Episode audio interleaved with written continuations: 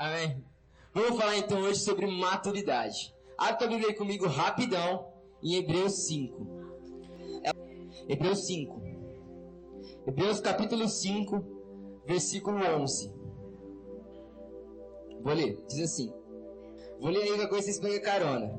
Quanto a isso, temos muito que dizer, coisas difíceis de explicar, porque vocês se tornaram lentos para aprender. Embora a esta altura já devessem ser mestres, vocês precisavam de alguém que lhes ensine novamente os princípios elementares da palavra de Deus. Estão precisando de leite e não de alimento sólido. Quem se alimenta de leite ainda é o quê? criança e não tem experiência no ensino da justiça, mas o alimento sólido é para os adultos, os quais, pelo exercício constante, tornaram-se aptos para discernir tanto o bem quanto o mal. 6. Portanto, deixemos ensinos elementares a respeito de Cristo e avancemos para, uma, para a maturidade, sem lançar novamente o fundamento do arrependimento de atos que conduzem à morte, da fé em Deus, da instrução a respeito de batismos, da imposição de mãos, da ressurreição dos mortos e do juízo eterno. Assim faremos, se Deus o permitir. Agora você corre comigo lá para Filipenses. Só voltar uns dois, três livros aí da Bíblia. Filipenses é para trás, hein? Vai me procurar Filipenses depois de Apocalipse. Oi? Não. Calma aí que você vai entender a palavra. Filipenses, capítulo 3, versículo 12. Chara aí? Não? Chara, só um pouquinho para trás. Chara. Filipenses 3, 12 diz assim. Não que, eu já, não que eu já tenha obtido tudo isso, ou tenha sido aperfeiçoado, mas prossigo para alcançá-lo, pois para isso também fui alcançado por Cristo Jesus. Irmãos, não penso que eu mesmo já o tenho alcançado, mas uma coisa faço, esquecendo-me das coisas que ficaram para trás e avançando para as que estão adiante, prossigo para o alvo, a fim de ganhar o prêmio do chamado celestial de Deus em Cristo Jesus. Versículo 15. Todos nós que alcançamos a maturidade devemos ver as coisas dessa forma. E se em algum aspecto vocês pensam de modo diferente, isso também Deus lhes esclarecerá. Tão somente vivamos de acordo com o que já alcançamos. Amém? Essa palavra aqui, ela traz sobre maturidade. Tanto o escritor de Hebreus quanto o escritor de Filipenses fala sobre maturidade. E Deus começou a gerar essa palavra no meu coração. E eu comecei a falar, Senhor, mas maturidade, devo falar disso mesmo? E ele me falou uma coisa. Nós vivemos em uma geração do eu consigo, a geração do eu posso, a geração do não, deixa comigo, a geração do não preciso dos meus pais, a geração, meus pais pra quê? Não, meus pais são um bando de velho, não sabem nem ligar um micro-ondas, como que eles vão me ajudar em alguma coisa? A geração do não, eu não preciso que meus professores me ensinem isso, porque eu posso aprender sozinho. Só que isso, gente, isso não é maturidade, isso é independência. Maturidade é diferente de independência. Não confunda maturidade com independência. Independência é você olhar na cara de Deus e falar assim: Senhor, eu sei quem tu és, eu sei o que o Senhor pode fazer, eu sei que o Senhor é Deus, mas eu não preciso da tua ajuda, eu posso fazer isso com a minha mão. Eu sei que o Senhor falou que ia estar comigo, mas Pai, fica tranquilo, ó, eu posso, eu consigo, não preciso de você. Agora, maturidade é olhar na cara de Deus e falar assim: Senhor, eu estou aqui, Pai, e eu não sei nada. Eu preciso do Senhor. Eu preciso da Tua presença, Pai. Eu me humilho perante o Senhor, porque eu preciso receber aquilo que, me, que o Senhor me deu, Pai. Eu preciso receber a Tua graça sobre a minha vida. Isso sim é maturidade. E eu também sou adolescente, e eu sei como que é essa busca aí por ser maduro essa busca por ser adulto, na verdade, né? Por querer crescer. Ah, porque eu quero crescer, porque eu queria ir para aquela festa que minha mãe não deixou. Ah, porque, ó, Happy Holly tá chegando aí, não quer deixar eu ir. Ah, porque tem, é, eu quero dirigir, não tenho carro. Ah, porque eu quero casar. Quem quer casar aqui? Não, não agora, um dia, né? Ah, não, ainda bem. Nossa, nossa geração então acabou aqui, ninguém vai casar. É... E tem muita gente que quer casar, tem gente que quer tanto casar que era que acorda e já bota o despertador na marcha nupcial, né? Já viu? A acorda. Amém? Você é assim, você é assim né, Augusto? É, aí, ó, falei. Sempre tem, né? Sempre tem, é incrível. Mas, querer crescer não é o problema, querer ser adulto não é o problema. Querer crescer só vai ser um problema quando você colocar essa preferência acima de outras áreas da tua vida. Vou explicar para vocês. O problema é quando você quer crescer, você quer virar adulto, mas na sua vida espiritual você ainda não cresceu e você continua criança. Esse sim é o problema. Nós precisamos crescer, não só de altura. Porque tem gente que nunca vai crescer de altura. Gente já viu umas pessoas bem baixinhas. Quase eu. Mas na nossa vida espiritual nós precisamos crescer. Nossa vida espiritual nós precisamos avançar. E sabe qual é o problema disso? Porque Deus quer nos levar para uma nova área, Deus quer nos levar para um novo avivamento, Deus quer nos levar para uma nova dimensão do poder dele, mas a gente está acostumado, a gente está habituado com o local que a gente vive, a gente está acostumado a chorar e a mamãe vir ter que dar leite, a gente está acostumado com isso. E aí Deus manda a gente mergulhar, Deus manda a gente romper e a gente não consegue. A gente não consegue, a gente fica sempre no raso, sempre aonde? Com água no tornozelo. Quem aqui já foi pra praia? Todo mundo, quase todo mundo. Já foram? Beleza. Quando eu vou pra praia, não sei vocês, mas quando eu vou pra praia, eu vou avançando. Eu gosto de avançar. Eu olho aquele mar lá e eu avanço. Eu vou indo, eu vou indo, eu me acho, às vezes eu me acho Gabriel Medina lá na praia. Não parece nem um pouco, mas eu me acho. Eu vou andando lá e eu vou chegando e a um certo momento que a água começa a ficar aqui. Aí o Espírito Santo já lembra daquela palavra lá, não tentarás ao Senhor o teu Deus. Fala amém, tô voltando. Porque aí começa a vir aquelas ondas, começa a vir, mas pelo menos eu avancei. É, agora tem pessoa que vai pra praia, mano, que ela só fica ali no raso, ela só fica ali onde tá aquilo, ela não consegue sair daquilo, você chega pra ela e fala, mano, olha a infinidade do mar, olha o tamanho do mar, e você não consegue mergulhar, você não vai pra lá. Aí você fala, não, tá bom aqui, ah, não, tá bom, ó, molhando o pé aqui, molhando a frieira ali, tá bom. Ah, não, tá bom, não precisa. Pra que tudo isso? Pra que chegar lá pra morrer? Não, não precisa, não precisa mergulhar, não precisa disso. E muitas vezes, na nossa vida espiritual, a gente tem agido assim. Muitas vezes na nossa vida espiritual, Deus quer encher a gente de dons, Deus quer encher, dar o dom de curar, o dom de profetizar, o dom de revelação, o dom de pregar, o dom de falar, o dom de evangelizar, mas a gente fica acostumado com o nosso lugar, com o rasinho que a gente vive. A gente fica acostumado ali. E Deus está querendo fazer a gente mergulhar no poder e na graça dele, mas a gente não consegue porque a gente está no raso. E sabe, só quem mergulha no raso, só quem consegue mergulhar no raso é criança. Adulto, se quiser mergulhar, tem que ir lá pro fundo. Adulto, se quiser mergulhar, tem que avançar, tem que ir lá pro fundo. E quem quer avançar no poder de Deus aqui hoje? Em nome de Jesus. Amém. Não dá para atingir altos níveis de espiritualidade se você ainda não atingiu altos níveis de maturidade. Amém? Vocês entenderem isso, se tivessem entendido, vocês estariam pulando aí, cara. Não dá para atingir altos níveis de espiritualidade sem antes atingir, Augusto, altos níveis de maturidade. Não é possível. E essa semana, Deus tem falado algo muito forte comigo. Por quê? A gente está acostumado a ouvir agora o povo falar que, ai, fim dos tempos, o povo, o povo falar que está tudo acabando, a gente se acostumou a ouvir isso.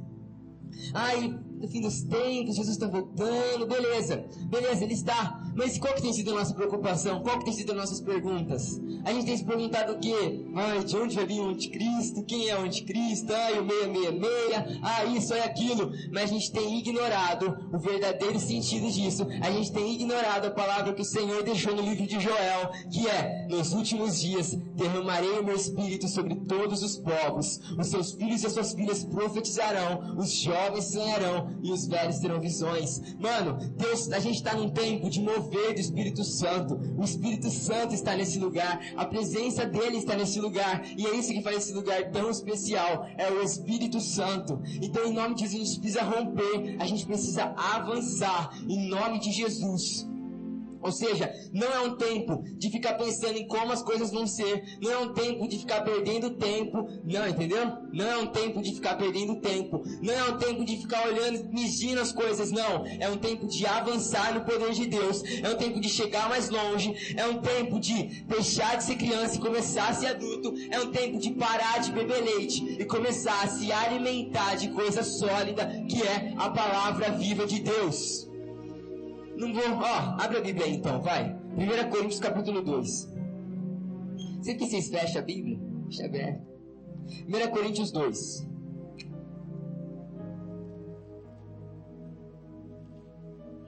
1 Coríntios 2, versículo 6. Beleza? Vamos lá. Só pra tomar uma água então, vai lá. 1 Coríntios capítulo 2, versículo 6. Diz assim: Entretanto, falamos de sabedoria entre os que já têm maturidade. Vou repetir. Entretanto, falamos de sabedoria entre os que já têm maturidade, mas não da sabedoria desta era ou dos poderosos desta era, que estão sendo reduzidos a nada. Ao contrário, falamos da sabedoria de Deus, do mistério que estava oculto, o qual Deus pré-ordenou antes do princípio das eras, para nossa glória. Nenhum dos poderosos desta era o entendeu, pois se tivessem entendido, não teriam crucificado o Senhor da glória. Todavia, como está escrito, olho nenhum viu, ouvido nenhum ouviu, mente nenhuma imaginou o que Deus preparou para aqueles que o amam. Mas 10. Mas Deus revelou a nós por meio do Espírito. O Espírito sonda todas as coisas, até mesmo as coisas mais profundas de Deus. Pois, quem conhece os pensamentos do homem, a não ser o Espírito do homem que nele está? Da mesma forma, ninguém conhece os pensamentos de Deus, a não ser quem? O Espírito de Deus. Nós, porém, não recebemos o Espírito do mundo, mas o Espírito procedente de Deus, para que entendamos as coisas de Deus, nos tem dado gratuitamente. Nelas, delas também falamos, não com palavras ensinadas pela sabedoria humana, mas com palavras ensinadas pelo Espírito, interpretando verdades espirituais para os que são espirituais. Versículo 14. Quem não tem o Espírito, não aceita as coisas que vêm do Espírito de Deus, pois lhes são loucura e não é capaz de entendê-las, porque elas são não, porque elas são discernidas espiritualmente. Mas quem é espiritual discerne todas as coisas e ele mesmo por ninguém é discernido. Pois, versículo 16: Quem conheceu a mente do Senhor para que possa instruí-lo? Nós, porém, temos a mente de Cristo. Eu sei que é um vers... eu sei que eu li bastante coisa agora, mas se você parar para entender, mano, a maturidade nos dá a mente de Cristo. E a mente de Cristo nos dá o entendimento e o discernimento das coisas espirituais. Mano, isso é uma revelação profunda, velho. Isso é uma Procura isso depois, lê de novo esse versículo na sua casa. A maturidade nos dá a mente de Cristo e a mente de Cristo nos dá o entendimento das coisas espirituais. Nós precisamos deixar de ser uma geração que só observa o mover e ser uma geração que experimenta e participa do mover. Até quando a gente vai ser uma geração que passa mais tempo na frente do Netflix, que passa mais tempo na frente do PC, que passa mais tempo na frente da TV, e a gente não fica mais tempo na palavra de Deus, a gente não consegue ficar cinco minutos orando, cinco minutos chorando na presença do Pai. Até quando a gente vai ser assim? Mano, quando você vai entender que quando Jesus voltar, Ele não vai te perguntar quantas séries você assistiu, Ele não vai te perguntar se você assistiu a temporada inteira de La Casa de Papel, Ele não vai te perguntar quantos contatinhos você tem no WhatsApp, não. Ele vai te perguntar se você cumpriu aquilo que Ele tinha para você. Ele vai te perguntar se quando Ele teve sede, você deu coisa para Ele beber, se quando Ele teve fome, você deu coisa para Ele comer. É isso que Ele vai te perguntar, mano. É isso. E quem aqui tá preparado para responder?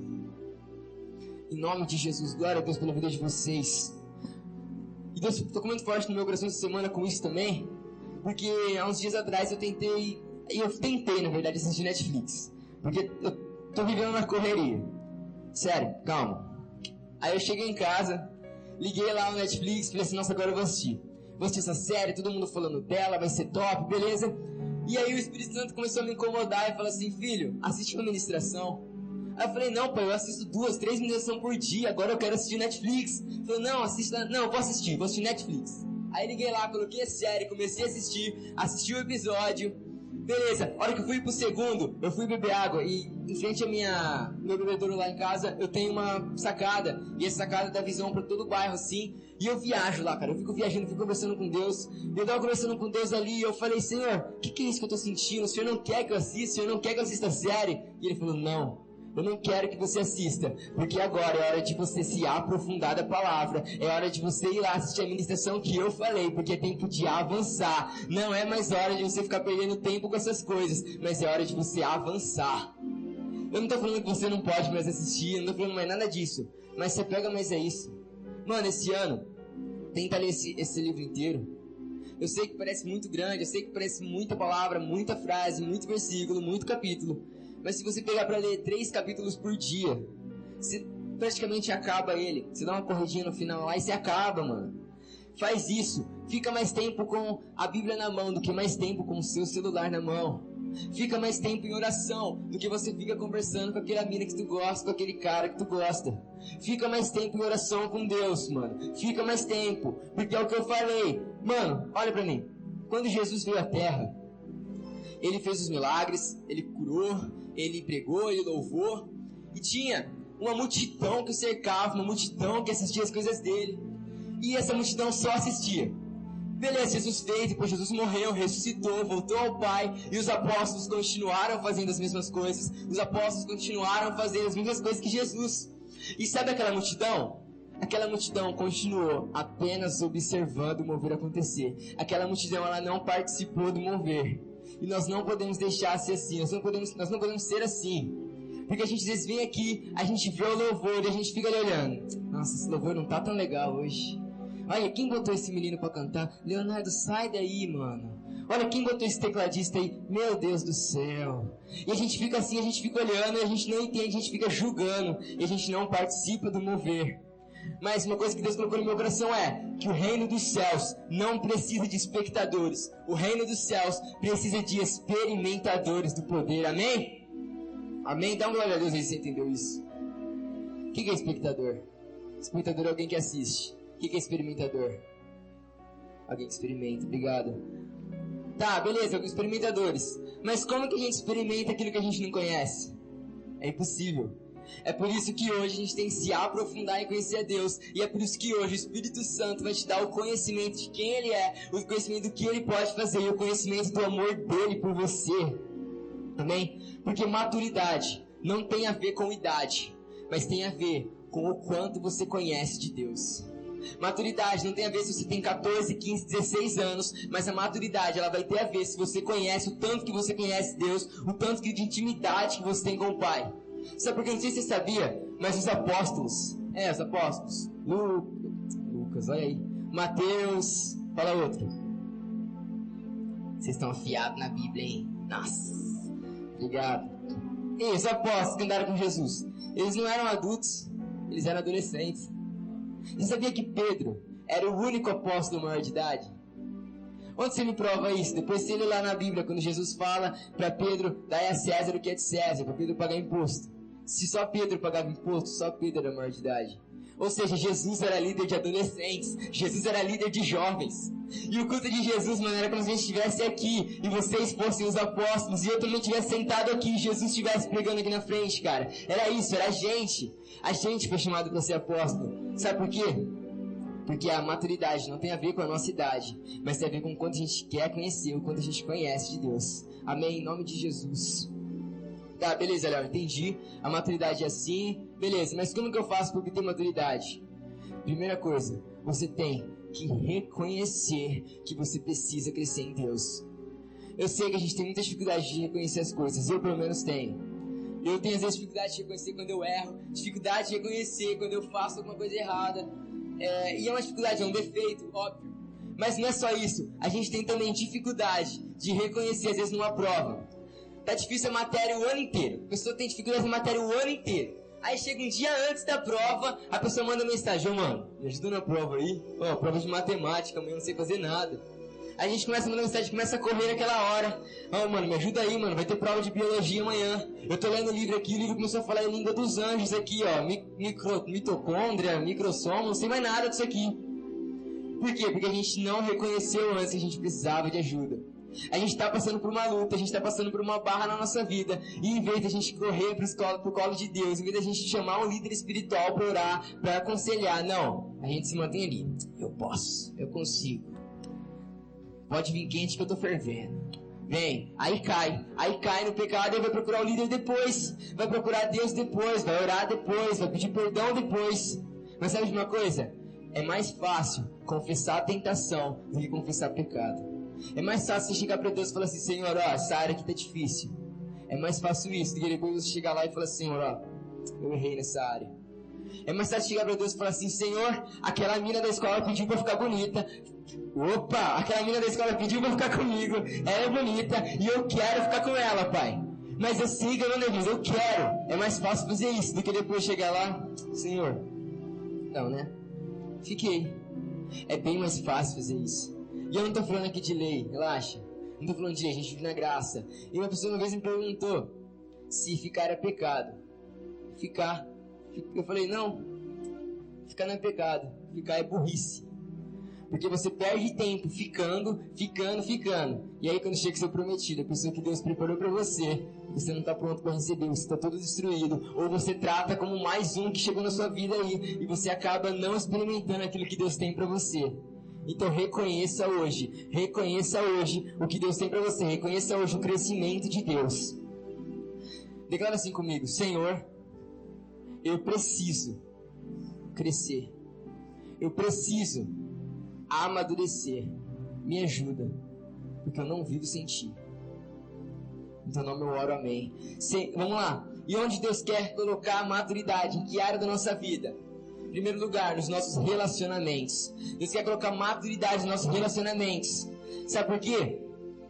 Toma cuidado com quem você anda. Olha aí para essa pessoa linda, maravilhosa, perfeita, cheirosa, que se aprontou só para sentar do teu lado. Olha aí para ela. Se for um crush, você já até pisca. É que vocês sentam tudo junto, vocês não estão ligados. Olha esses meninos aí na frente, mano. Vocês não estão ligados. Eu, quando eu sento aqui, eu sento no meio das meninas aqui. Vai assim, você tem que ser esperto, mano. Tá ligado.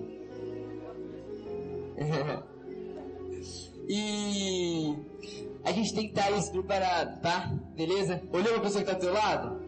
Agora fala assim pra ela. E aí, beleza? O que, que você tem feito? Pode falar. Parecer. Agora para você, ó, o que, que essa pessoa tem te feito parecer? Essa pessoa tem te feito parecer mais maduro? Você anda com essa pessoa e ela tem te feito parecer mais adulto, mais maduro? Agora pensa no seu melhor amigo, pensa na sua melhor amiga. Essa pessoa, ela tem te feito parecer mais sábio do que você já é, ou tem feito te parecer um retardado? Pensou? Eu já vi que a gente falou retardado ali já, já no final a gente ora. E mas por que eu tô falando isso? Porque não é possível crescer maduro se o seu círculo social é formado apenas de pessoas imaturas ou de pessoas idiotas. Não é possível ser maduro se o seu círculo social é formado por idiotas. Como que é aquela frase lá? Me digam quem tu andas. Mudei um pouco. Me digam quem tu andas e te direi o quão maduro você é. É isso que é, é isso que a gente tem que entender, mano. Eu não tô falando que você tem que andar com pessoas velhas, né? Eu vou andar só com a minha avó, então. Não, não, não precisa, não precisa arrastar a sua avó. Eu tô falando que a pessoa que você anda, mesmo que seja um bando de bocó à sua volta, o seu crescimento tem que gerar crescimento dentro deles. Amém? O seu crescimento tem que gerar crescimento dentro deles. Isso não é só nas suas amizades, isso é no seu namoro, isso é na sua família, isso é até mesmo com seus amigos também, como eu disse na sua família, você tem que ser, eles têm que ter relacionamento. Pode falar. Como gera crescimento? Vou explicar. O crescimento, ele é gerado por quê? Porque uma pessoa madura, ela é capaz de influenciar as pessoas ao redor dela. Se você for maduro na tua casa, a hora que você chegar e sua mãe falar, nossa, você vai pra aquela igreja de novo, mano, você vai pra aquela igreja de novo, pra quê? Por sua maturidade. Você não vai sair xingando ela, você não vai sair jogando as coisas nela, não. Fala, mãe, eu vou porque eu sirvo ao meu Deus. É isso que você vai fazer, porque a sua maturidade fez você crescer. E Deus algo forte no meu coração, cara. Ele falou assim: Ó, se Deus falou uma palavra, acredita nessa palavra. Se Deus falou uma palavra, se apega a essa palavra. Se Deus te falou que Ele vai salvar a tua família, apega a essa palavra. Se Deus te falou que Ele vai restaurar o casamento dos seus pais, se apega a essa palavra. Porque Ele é Deus, Ele não é homem para que minta, e nem filho do homem para que se arrependa.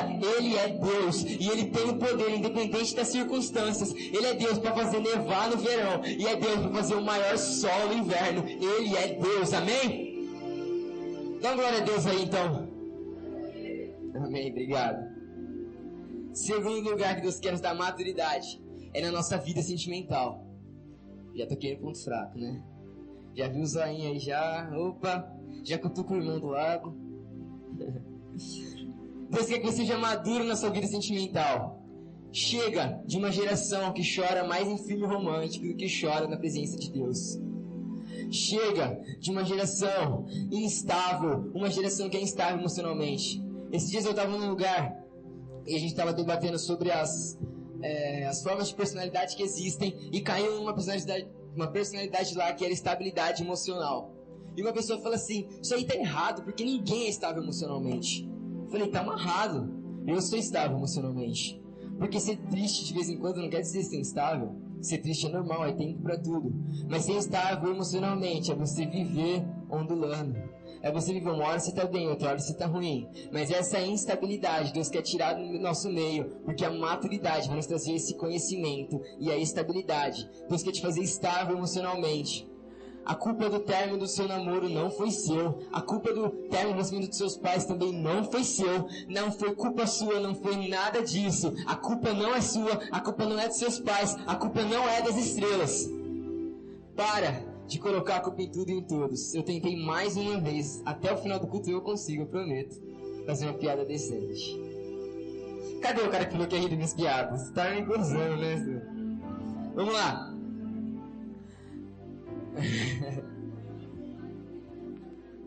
Beleza. Para de achar que o melhor de Deus é a pessoa que tu gosta.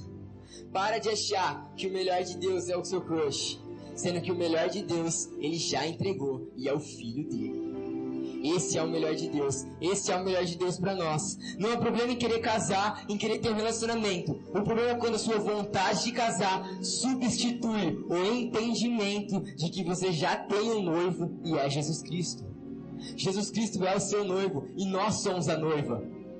Sabe por quê? Porque quem tem liberdade para entrar no quarto do noivo toda hora? Toda hora que ela quiser, ela entra, não precisa bater na porta, chega chutando a porta. Quem tem? É a noiva. E nós temos essa liberdade. Porque Jesus Cristo, quando ele morreu na cruz, ele rasgou o véu para a gente poder entrar na sala dele, para a gente poder entrar no quarto dele, para a gente poder entrar no trono dele, entrar na verdadeira tenda do encontro. Vou falar um pouco difícil agora aqui, rapidão. Antigamente, aos tempos que se a gente for analisar Levíticos, os livros, livros lá atrás, é, a tenda do encontro é o único lugar possível para se chegar a Deus. Então, se você quisesse orar, você tinha que ir lá à tenda do encontro, Biel. Você tinha que chegar lá e falar assim: Ó, eu vim aqui orar porque aquela mina ali tá gostando de mim, quero saber se é de Deus. Você tinha que ir até lá. Hoje não. Com o sacrifício de Jesus na cruz, ele rasgou o véu e a tenda do encontro é onde você está. A tenda do encontro, se você estiver na rua e se colocar o Senhor, vai ser ali. A tenda do encontro, quando você está no seu quarto, vira ali. É a sua tenda de encontro com Deus. E eu sei que essa palavra não está sendo piada, não está sendo risadinha, engraçada, igual as outras. Mas é porque eu tinha mesmo que passar isso aqui. Jesus falou muito forte no meu coração sobre isso, porque precisamos ser maduros, precisamos ter o entendimento da palavra para a gente poder crescer. Não há problema nenhum em amar alguém e pensar na pessoa. Não há problema. O problema, mano, é quando você começa a pensar tanto nessa pessoa e esquecer de Deus. Esse é o problema. O problema é quando o seu pensamento na pessoa gera em você uma suficiência se você apenas estiver com a pessoa. Você só vai sentir suficiência se você estiver com a pessoa e não quando você está com Deus. Tem hora que eu certamente me ensino, re... me, ensino olha, me sinto em um reality show. Big Brother, Leonardo. Pode rir, por favor. Glória a Deus pela tua vida. Não, eu me sinto em reality show porque as pessoas ficam tentando arrumar uma namorada pra mim. É de verdade, sério, mano. É todo lugar que eu piso. É todo lugar que. Já começou a manifestar uns três aí já. Já manifestou uns três aí, falei? Começou. Mas vamos lá. Todo mundo tenta arrumar, mano. E eu falo assim, não, calma, calma, não, você tá se precipitando, não, mas olha fulano ali, olha ciclano, olha Beltrano. Eu falo, não, mano, calma. Porque a pessoa não entende o significado de esperar. Eu tô esperando, relaxa. Tô esperando já fazem 15 anos, mas eu estou esperando. Um dia eu acho. E esse negócio de esperar Sabe por quê? Porque eu já sou suficiente com o meu Deus. Eu quero casar sim, mas eu já sou feliz com Ele. E eu não quero uma mulher que me faça feliz. Eu não quero, olha para mim, eu não quero uma mulher que me faça feliz porque eu já sou feliz com Deus. Eu quero uma mulher que compartilhe da mesma felicidade comigo. Eu quero uma mulher que realmente seja feliz com Deus, para que assim a gente compartilhe da mesma felicidade. E isso é sobre você também. Você não pode, meninas, olha aqui, você não pode achar um homem que te faça feliz. Você não tem que fazer homem nenhum feliz, e homem nenhum tem que te fazer feliz. Mas quem tem que te fazer feliz é Deus. Ele tem que te fazer feliz. E vocês juntos vão compartilhar esse sentimento. E aí sim vocês vão ser felizes. Amém? Porque o casamento, muita gente acha que, ah, eu vou casar porque, nossa, lá em casa tá um saco. Ah, lá em casa tá isso, tá aquilo. Nossa, ah, eu quero casar para ir embora logo de casa. Quero casar para isso, quero casar para aquilo. Mas não, calma. Você tem que achar alguém que compartilhe felicidade para você. Porque o casamento é um compartilhamento de felicidade. O casamento é um compartilhamento do mesmo sentimento.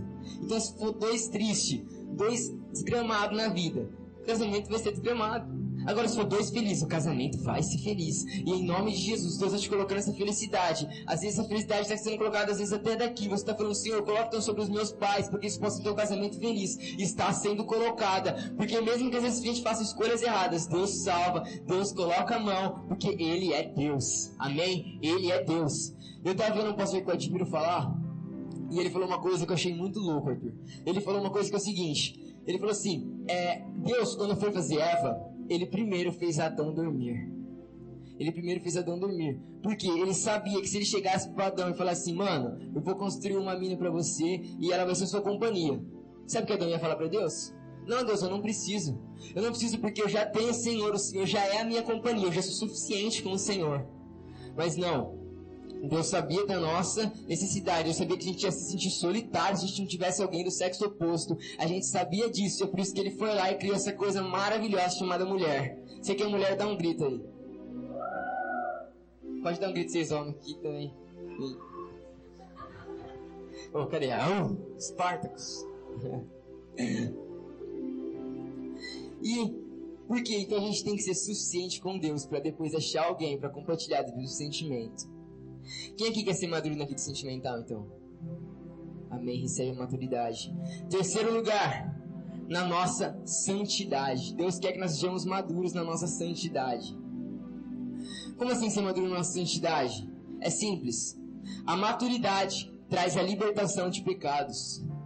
Por quê? Por quê, Léo? Porque com a maturidade nós ganhamos o entendimento do quão importante é ser santo com a maturidade, nós ganhamos o entendimento que é importante sim se livrar daquele pecado. E é esse entendimento que vai te fazer ser liberto da pornografia. É esse sentimento que vai te fazer ser liberto desse pecado. Que às vezes você olha e fala: Senhor, eu tento, eu tento, eu tento, mas eu não consigo. Eu saio desse culto, eu fico um dia sem pecar, eu fico dois dias sem pecar, eu fico três. Mas aí eu chego, eu vou ligar a tela do meu PC, tá lá 15 pastas, 50 vídeos e eu acabo caindo. Mas Deus está te trazendo a libertação disso hoje. Deus está te trazendo a libertação desses pecados, às vezes da fofoca. Você fala assim, Senhor, eu tento estar sem fofocar. Aí chega lá na escola, tem minhas amigas, já vem contar, amiga sua louca, tem coisa para você. Aí você já acaba focando, já acaba falando da vida de alguém. Ou então, da mentira. Deus quer te libertar também da mentira. Porque você é filha da verdade, você é filho da verdade. Deus é a verdade, Ele gerou a verdade em você. Mano, vocês estão olhando para um cara aqui que já chorou muito por causa de pecado. Vocês estão olhando para um cara aqui que já teve com certeza muito pecado que ficou aprisionado e olhava e falava: Senhor, isso aqui faz parte de mim. Eu não sei, eu não sei se um dia eu vou conseguir sair disso aqui, não sei se um dia eu vou conseguir parar de praticar isso mas Deus sempre foi fiel comigo. E eu sou prova viva do cuidado dele, prova viva de que ele é capaz de libertar. Porque em nome de Jesus, quando nem eu mais via esperança para mim mesmo, ele me salvou, ele me curou, ele me trouxe a libertação. E essa noite, em nome de Jesus, ele está trazendo a libertação para você. Ele tem escutado o teu choro, ele tem escutado o teu clamor. E aquilo que você tem pedido para Deus, aquilo que você tem buscado, ele já alcançou. Em nome de Jesus, ele já alcançou. Ele já escutou e ele vai trazer a libertação. Amém, aleluias. Em nome de Jesus, curva a tua cabeça agora. Fecha teu olho. Mano, Deus está trazendo a libertação desses pecados em nome de Jesus. O Espírito Santo pode se mover nesse lugar. Pode se mover nesse lugar. Pode se mover nesse lugar. Em nome de Jesus. Aleluia, Espírito Santo, Senhor é Deus sobre esse lugar. Nós declaramos a tua presença aqui, Senhor. Traz a libertação de cada pecado, Senhor. Traz a libertação. O Senhor já escutou o choro do teu filho. O Senhor já escutou o clamor das tuas filhas, Senhor. E aquilo que há muito tempo tem sido os choros, eu declaro eles libertos pelo nome de Jesus Cristo. Eu declaro eles libertos daquilo que são pecados que tem aprisionado, aquilo que tem feito chorar. Senhor, aquela tristeza, aquela depressão que toda vez tenta bater na porta do quarto deles. Tá amarrada, quebrada em nome de Jesus, porque o Senhor tem novidade de vida para você, o Senhor tem novidade de vida para tua família. Eu declaro e profetizo que em nome de Jesus essa noite será um divisor de águas e você vai testemunhar no lugar que você for, que você vai falar naquele dia, no dia 1 de abril de 2018, o Senhor me curou e o Senhor me transformou. E isso não vai ser uma mentira, isso vai ser a maior verdade da tua vida, em nome de Jesus. Pode bordar aí? Louvor, pode subir. E o quarto e última área que Deus quer nos dar entendimento é do quanto Ele nos ama. Do quanto Ele nos ama. Cara, essa palavra toda aqui, esse sermão todo, ele pode ser resumido em apenas uma palavra: amor. Amor. Isso aqui inteiro pode ser resumido em uma palavra: amor. Por quê? Porque a maturidade, a gente tem entendimento do amor de Deus. Com a maturidade, a gente tem entendimento daquela música que tocou aqui, Ousado Amor. É aquela maturidade, em nome de Jesus, é aquele amor que vai nos tocar. Porque esse amor já te tocou, esse amor te comprou. Mano, olha aqui pra mim. Deus não pagou um preço de sangue por você. Ele pagou um preço de filho. Ele não deu o próprio sangue, ele deu o filho. Por quê? Porque quando Deus Jesus é o filho unigênito do Pai. E ele pegou todo o amor dele e colocou sobre Jesus. E mesmo assim, ele pegou aquela fonte de amor, todo o amor, e colocou numa cruz para morrer por você. Para morrer por você. E a gente está aqui em várias pessoas. Mas se só existisse você na terra, ele morreria por você. Se só existisse você na terra, ele faria tudo de novo para morrer por você. Porque ele é Deus e ele te ama do fundo do seu coração. Ele faria tudo de novo se fosse preciso, ele sofreria. Porque a crucificação de Jesus foi uma das mortes, foi uma não, foi a maior, foi a morte mais dolorosa que teve, cara. A crucificação romana, ela era a, antigamente ela era a pior morte, a morte mais humilhante, envergonhante. Envergonha, é, mas a de Jesus, ela foi mil vezes pior. Porque foi uma crucificação sim, mas eles colocaram coroa de espinho na cabeça dele. Eles colocaram em nome de Jesus cravo, cravo nas mãos dele. E aqueles cravos perfuravam o osso, perfuravam os nervos dele, de forma que ele não conseguia respirar. E mesmo sem conseguir respirar, ele ainda se levantou o máximo que ele conseguiu e bradou: Senhor, perdoa-os, eles não sabem o que fazem. Por quê? Porque ele derramou o Espírito Santo dele sobre você, em nome de Jesus Cristo, em nome de Jesus. Aleluia. E eu vou passar um vídeo para vocês agora, e eu quero que vocês prestem bem atenção. Vocês têm uma ideia melhor do que eu estou falando. Amém. Não deixa que tudo que você viveu aqui seja apenas aqui. Não deixa que seja apenas aqui. Não deixa que a oração que você fez, o seu clamor, o seu choro seja apenas aqui. Mas quando você chegar na tua casa, seja hoje, seja amanhã, em nome de Jesus, ora também, clama ao Senhor, busca Ele. Porque a hora que você te fala assim, Senhor, Ele já vai estar ali. Eu tive uma experiência com Deus alguns dias atrás, eu vou contar rapidinho aqui. E eu tava orando. Eu tava orando, eu tava, nossa, tô sentindo toda a presença de Deus ali. E eu orando, chorando. E teve uma hora que eu fui acabar de orar, eu tava tocando louvor, eu parei o louvor, falei, pronto, chega, agora eu vou pra lá. E a hora que eu desliguei, a hora que eu tava me levantando, o Espírito Santo falou algo muito forte. Ele falou assim, filho, só mais cinco minutinhos. A hora que ele falou isso, eu desabei. Eu falei, Senhor, como eu tenho sido, eu tenho sido tão egoísta ao ponto de Deus que me criou ter que pedir cinco minutinhos porque eu não tenho dado cinco minutinhos para Ele. Em nome de Jesus, eu fiquei lá orando, não sei se foi cinco, não sei se foi dez, não sei quanto tempo foi, não sei que foi um mover. E essa noite Deus está te falando, Ele gostou do que aconteceu. Em nome de Jesus, é óbvio que Jesus estava aqui, está aqui entre nós. Mas hora que chegar na sua casa, dê mais cinco minutinhos para Ele. Dê mais cinco minutinhos para o poder dele. Em nome de Jesus, levanta tuas mãos. Em nome de Jesus.